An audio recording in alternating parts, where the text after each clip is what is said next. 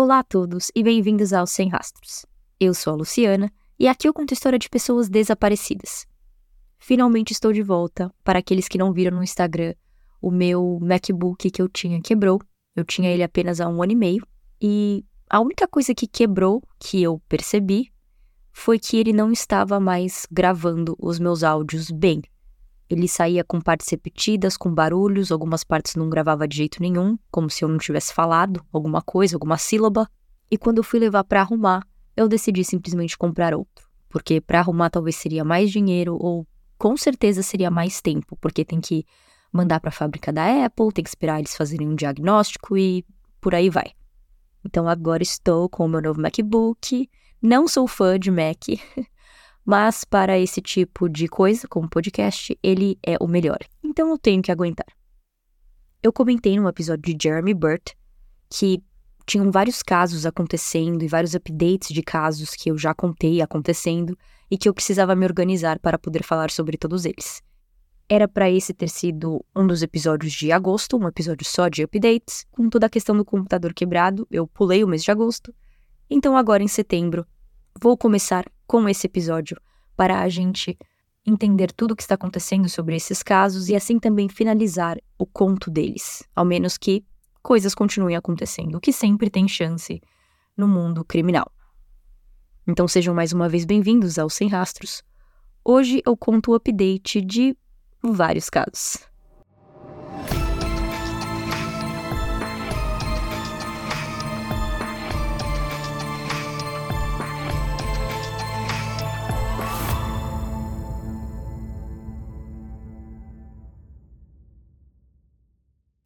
Eu ainda não sei exatamente a ordem no qual eu vou editar isso aqui, eu ainda estou aqui apenas gravando, mas eu provavelmente vou fazer por tempo.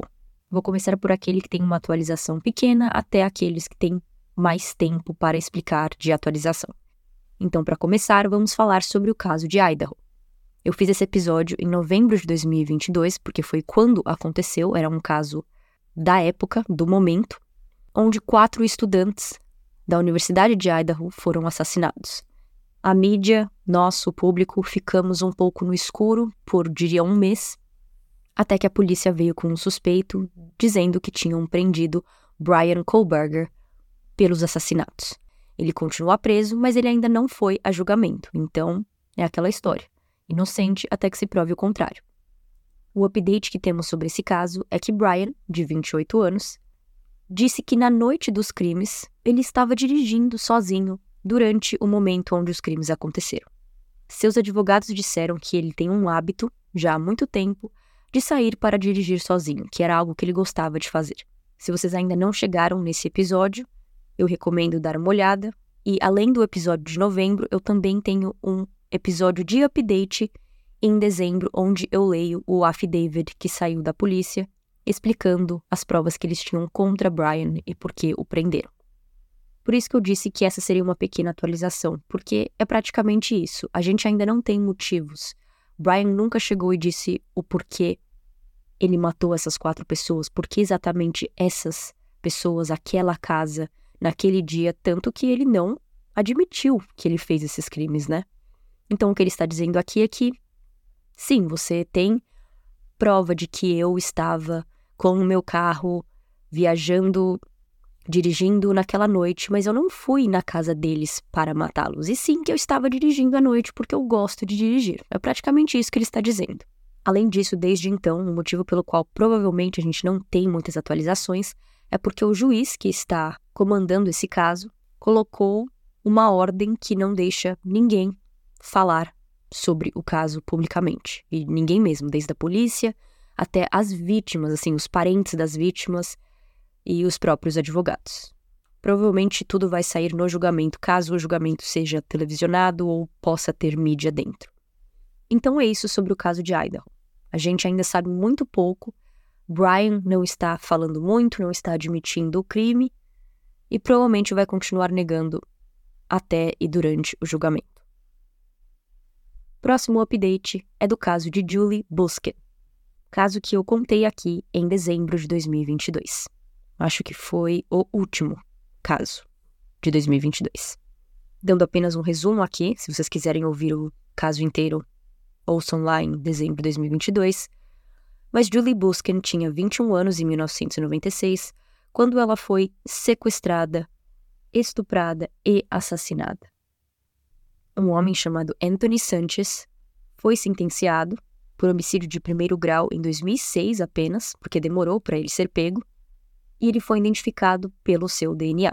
Lá em 2006 mesmo, quando ele foi sentenciado e o júri voltou dizendo que ele era culpado e que ele ia ser preso pelo crime, ele jurou que não era culpado e até falou em voz alta ali para os pais que estavam presentes no julgamento, dizendo: Eu juro por Deus, eu não matei sua filha. Então agora a gente vai até fevereiro de 2023, então ainda esse ano. Pelo seu advogado, Anthony apelou sua condenação, dizendo que novas provas dizem que ele não era culpado e sim o seu pai, Glenn Sanchez. Em abril de 2022, o pai, Glenn, se suicidou na casa de sua namorada aos 68 anos.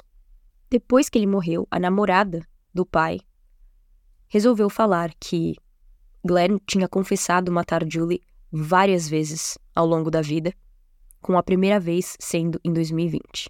Com isso, Anthony está dizendo que, por seu pai ter confessado matar Julie Buskin, quer dizer que o pai era o culpado e não ele, e que sua condenação devia ser cancelada e que a polícia devia investigar mais sobre seu pai.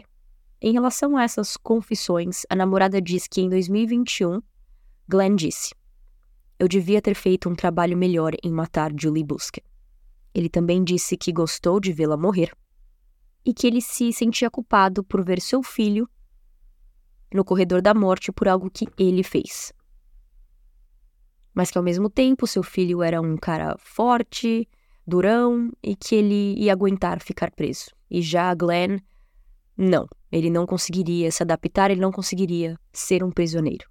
Seus advogados dizem que um retrato falado que foi feito depois da morte de Julie Busken por algumas vítimas que tinham visto ela dentro do carro ou na praia perto de onde ela morreu, ou perto da água que foi onde o corpo dela foi encontrado, que esse retrato falado parecia mais com o pai de Anthony do que o próprio Anthony. Então que essa teoria tinha um peso. Uma das testemunhas também, quando relatou o que ela viu para a polícia, disse que tinha visto Julie com um homem muito mais velho, sendo que Anthony na época tinha apenas 18 anos, então ele era mais novo do que Julie. Anthony, que tem 44 anos hoje em dia, perdeu essa apelação. O Tribunal de Apelações Criminais de Oklahoma, que é onde o crime aconteceu e onde ele está preso, decidiu por 5 a 0 contra essa teoria de que o pai é o verdadeiro culpado e não ele. Então, ele continua preso. Um dos motivos principais que eles não acreditam nessa história é por causa do celular, do número discado no celular de Julie depois que ela foi morta. Para quem ouviu o caso, os detetives eles pegaram um registro telefônico do celular de Julie e eles viram que tinham três ligações feitas depois de que ela morreu. Duas foi para o serviço de clima, que é para saber a previsão do tempo, e uma era para um número que não estava em serviço naquela época. Então, de primeira, não serviu como pista. Mas depois que eles pegaram Anthony como suspeito principal, eles perceberam que aquele número era muito parecido com o de uma ex-namorada dele, que apenas um número estava errado. Então, o que eles pensam é que Anthony estava tentando lembrar o número de cabeça, tentando ligar para essa namorada, errou ali um número e por isso que o número deu como não estava em serviço. Porém, se ele tivesse acertado o número, ele provavelmente teria sido preso logo depois do assassinato, porque eles iam chegar nessa mulher, essa mulher ia estar conectada a Anthony e ele teria sido preso logo naquele momento. Mas já que não foi o caso, demorou um pouco mais para ele ser pego. Esse foi o update de Julie Busken e Anthony, que, como eu disse, ainda está preso, está marcado para morrer pelo corredor da morte no dia 21 de setembro por injeção letal. Se isso acontecer mesmo, eu volto aqui para falar. Mas eu queria adicionar um comentário aqui, que enquanto eu pesquisava esse update da Julie Busken, eu encontrei o documento oficial dessa apelação, que os advogados dele escreveram pedindo para que sua condenação fosse é, revertida. E assim, se você acredita em tudo que está escrito ali, se eles realmente estão contando a verdade, eu consigo entender porque existe, assim, talvez uma dúvida que Anthony seria mesmo culpado. Eu acho que o DNA, obviamente, é o bastante, o DNA dele bateu com as evidências do crime. Mas, segundo esse documento, parece que teve várias outras inconsistências que eu não sabia. Então, por exemplo, está escrito que em uma casa onde Anthony morava tinha uma marca na parede de uma bala e que a bala era semelhante à bala que matou Julie Busken. Porém, no julgamento, o perito admitiu que esse padrão não era incomum e que podia ser encontrado em balas de seis fabricantes diferentes. Ele também disse que a pegada que foi encontrada e usada como evidência não foi determinada ser do mesmo tamanho o quanto Anthony calçava, e sim que era apenas o mesmo tipo de sapato que Anthony usava ou teria usado naquela época. O carro de Julie Busken também foi analisado para digitais, 49 digitais foram encontradas lá e nenhuma combinou com Anthony Sanches. Como eu falei também, tem a questão das duas testemunhas, que foram testemunhas que disseram que parecia que Julie estava com alguém mais velho, enquanto Anthony era mais novo que Julie. E por último, que as coisas que disseram ter sido roubadas do carro dela nunca foram encontradas com Anthony ou em sua propriedade ou de nenhuma maneira relacionada a eles. Então, assim, se você não sabe sobre o DNA ou se o DNA não existisse, eu diria que existem até que várias inconsistências com esse caso que dão ali um peso a mais para a possível inocência de Anthony. Mas, para mim, eu acho que o DNA já diz tudo. Eu acho sim estranho a questão do, da digital, mas pode ser que ele tenha usado luva ou que ele foi muito esperto em apagar apenas suas digitais, mas ainda deixando outras pelo carro, porque quando criminosos limpam suas digitais, eles costumam limpar tudo, você não encontra digital de ninguém. E nesse caso, eles encontraram várias, apenas não dele. Fim do update de Julie Busque.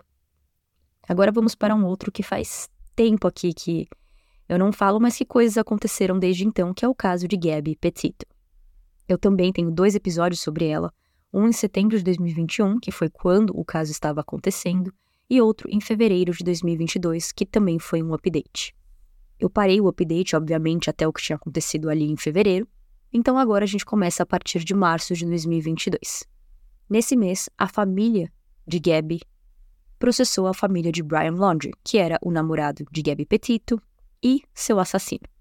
O processo fala que os pais de Brian Laundrie esconderam dos investigadores e dos pais de Gabby que Brian tinha confessado o assassinato de Gabby enquanto a busca ainda estava em andamento. Então o processo é praticamente falando: vocês sabiam e vocês esconderam, e isso é errado.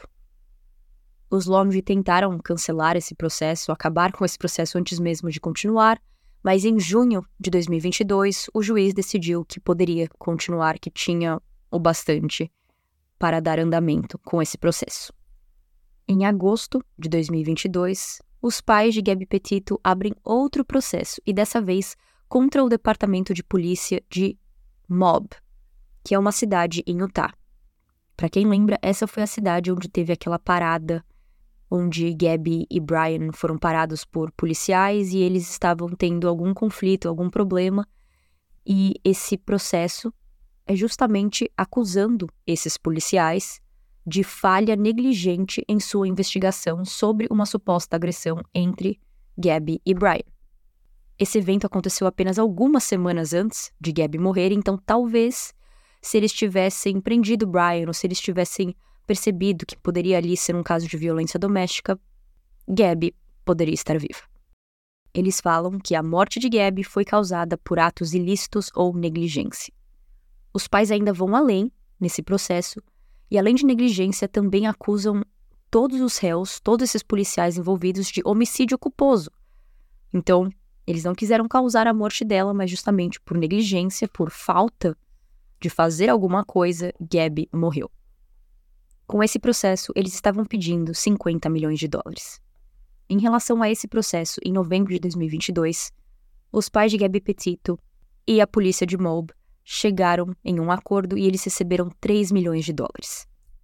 Um dos advogados dos Petitos disseram que todo o dinheiro que eles receberem de qualquer processo em relação a esse caso vai para a Fundação Gabi Petito que os pais criaram depois do que aconteceu, que ajuda a localizar pessoas que estão desaparecidas e que estão tentando fugir de violência doméstica. Também, apenas dando só um resumo do caso, Gabi Petito estava viajando com o seu namorado Divan, eles estavam conhecendo vários parques nacionais pelos Estados Unidos, viajando juntos, fizeram chegaram a fazer apenas um vídeo para o YouTube, mas eu acho que a ideia é que eles iam assim virar youtubers ou fazer vários vídeos mostrando como que era essa vida de van. Até que ela parou de se comunicar com sua família, desapareceu. E nisso Brian voltou para casa na Flórida. Então eles estavam lá em Utah, em outros estados por aquela área. E do nada Brian aparece sozinho na casa dele, ali morando com seus pais. E ele não estava falando com ninguém, ele não estava falando onde estava Gabi, ele não estava dando explicações. Os pais de Gabi pediam para saber o que estava acontecendo e ele não falava. E o caso virou notícia, assim, nacional, viralizou de uma tal maneira que eu nunca vi morando nos Estados Unidos, até que seu corpo foi encontrado em um desses parques que eles estavam. E passado algumas semanas, Brian, que até então estava preso dentro de casa de alguma maneira, sem a mídia perceber, conseguiu fugir de casa ou com a ajuda de seus pais, né? Que aí a gente já não tem como saber. E alguns, algumas semanas depois, seu corpo foi encontrado em uma reserva que tinha perto de sua casa, porque ele se suicidou e ele deixou uma carta confessando ao crime, mas dizendo que tinha sido acidente. E agora começa o que aconteceu desde então.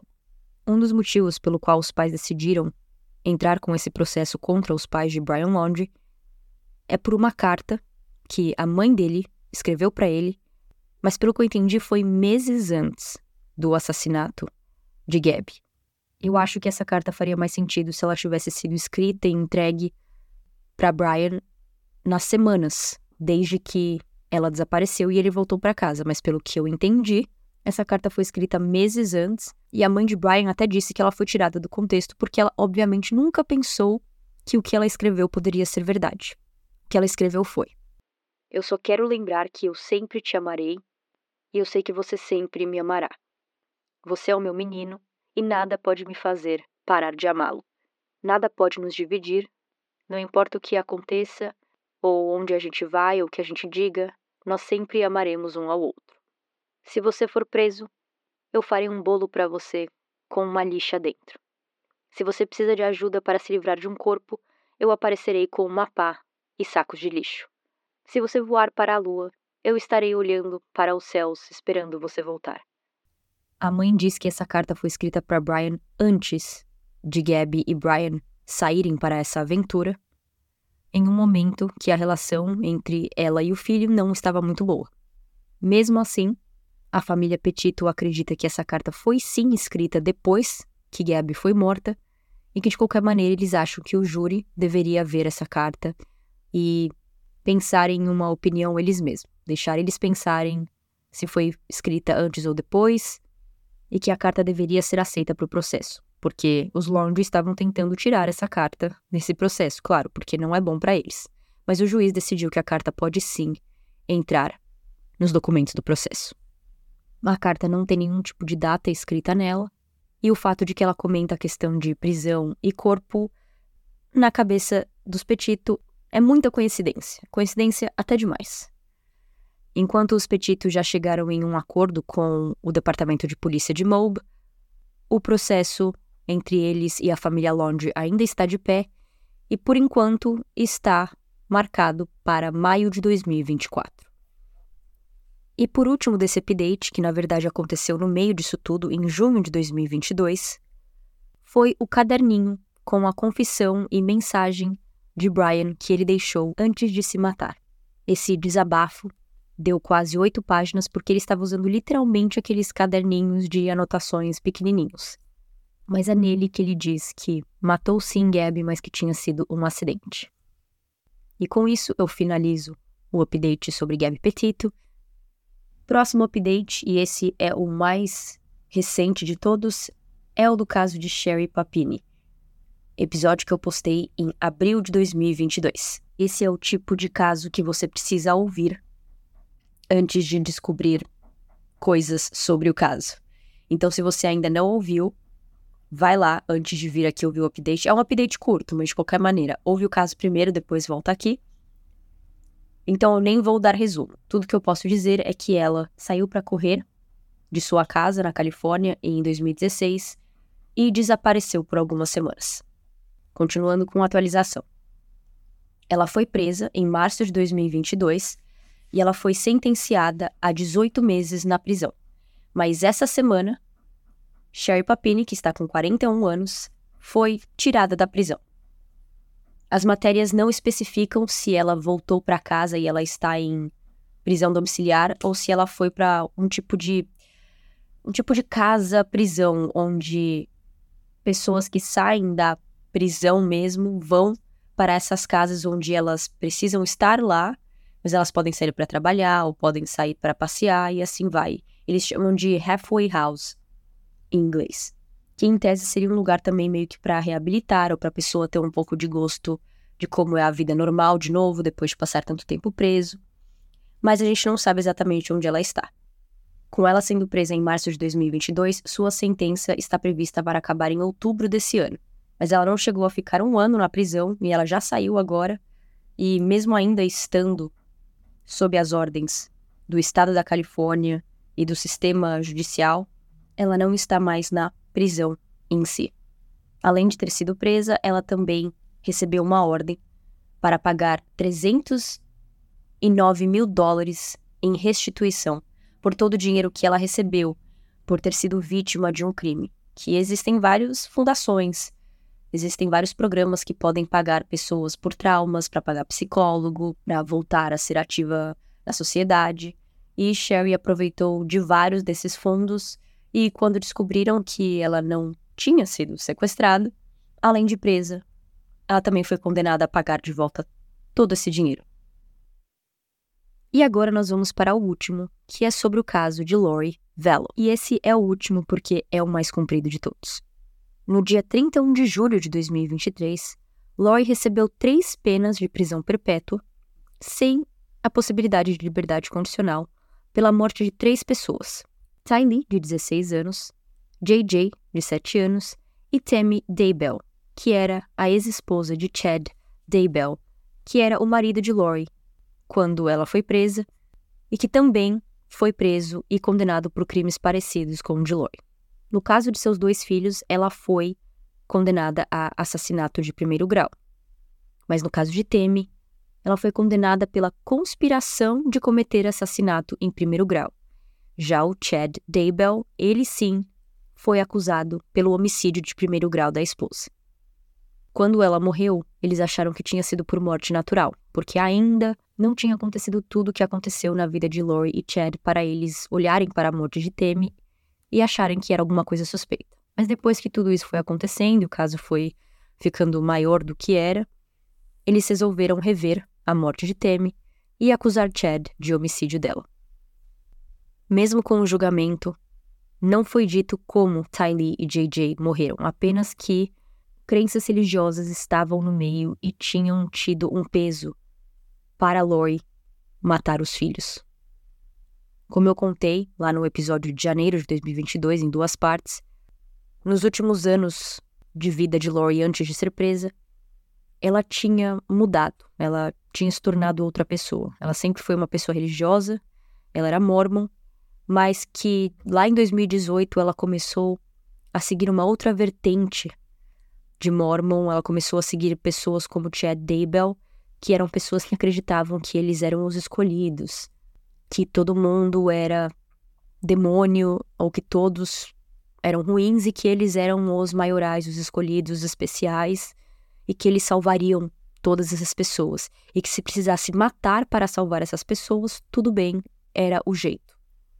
Foi por isso que ela foi intitulada como The Doomsday Mom, que em português seria algo como a mãe do juízo final. Em relação à morte da Temi, depois que eles voltaram lá para rever a morte dela, eles determinaram que ela tinha morrido por asfixia, e outra questão suspeita é que Chad aumentou o valor de uma apólice de seguro de vida que ele tinha para ela em setembro de 2019, que foi um pouco mais de um mês antes da morte de Temi. Isto é, foi planejado. Lori foi presa em fevereiro de 2020, mas o motivo pelo qual demorou até 2023 para ela finalmente ter seu julgamento é porque inicialmente ela foi declarada incompetente para passar por um julgamento. Aparentemente ela passou por algum tipo de tratamento, alguma coisa, e finalmente esse ano eles conseguiram dar continuidade a esse caso. Mais de 60 testemunhas foram chamadas durante esse julgamento pela promotoria, pela acusação, e uma analista de DNA testemunhou que um fio de cabelo encontrado preso na, no durex que envolvia o corpo de JJ batia com Lori Velo. Uma amiga de Lori também testemunhou do lado da acusação, contando algumas coisas que Lori falava naqueles últimos tempos, que, por exemplo, ela acreditava que espíritos malignos poderiam transformar as pessoas em zumbis e assumir seus corpos, e que ela chamou JJ e Ty Lee de zumbis. E a cereja no bolo é que Lloyd acreditava que a única maneira de se livrar de um espírito maligno era matar o corpo. Depois que acabou o julgamento e ela foi considerada culpada pelo júri, nesses casos sempre demora para vir a sentença oficial, nunca é na mesma hora. Então, acabou o julgamento, passou alguns meses e aí eles voltam a se encontrar na frente do juiz para ele oficialmente dar a sentença. E antes dele dar a sentença, Algumas vítimas puderam ler um, um depoimento, que é o que eles chamam de depoimento de impacto de vítimas, e ela também teve o direito de ler e de falar uma coisa para o juiz antes dele terminar aquela sessão com a sentença. O julgamento de Chad ainda não aconteceu, mas está marcado para 2024, e ao contrário de Lori, ele pode ser condenado à pena de morte. Enquanto é óbvio que a religião teve muito peso, provavelmente o peso primário, na morte de todas as pessoas ao redor de Lori e Chad, também teve um pé no chão ali, um raciocínio, que eles também queriam se aproveitar do ganho financeiro. Temi teve seu seguro de vida, as crianças tinham um tipo de. que em inglês é Social Security, que em português seria seguro social. Eu não sei bem dizer o que é isso em português, mas a família ganharia dinheiro com a morte deles. Isto é, mesmo com Lori e Chad pensando que seus filhos estavam com zumbis dentro deles e que eles precisavam morrer para se curar, eles ainda entendiam como a sociedade funciona, eles ainda entendiam como a vida funciona e que eles precisavam de dinheiro se eles quisessem viver. Ela passou quase um ano em um centro de saúde mental antes de ser considerada competente para seguir com o julgamento. Assim como Lori foi condenada pelo crime de ter participado no assassinato de Tammy Daybell, Chad também está envolvido no caso de JJ e Ty Lee. Então, suas acusações é de três assassinatos, que é por sua ex-esposa Tammy Daybell e JJ e Ty Lee, mas ele também tem duas acusações de fraude de seguro, porque ele matou a esposa e pegou o seguro de vida dela. Ele se declarou inocente e, enquanto pena de morte foi tirado do caso de Lori, não foi tirado no dele e os promotores parecem querer a pena de morte para ele. Fim dos updates de casos que eu já contei aqui. Se algo mais acontecer, eu posto lá no Instagram ou eu adiciono em algum lugar. Mas é isso. Espero que vocês tenham gostado. Até o próximo episódio. Tchau, tchau.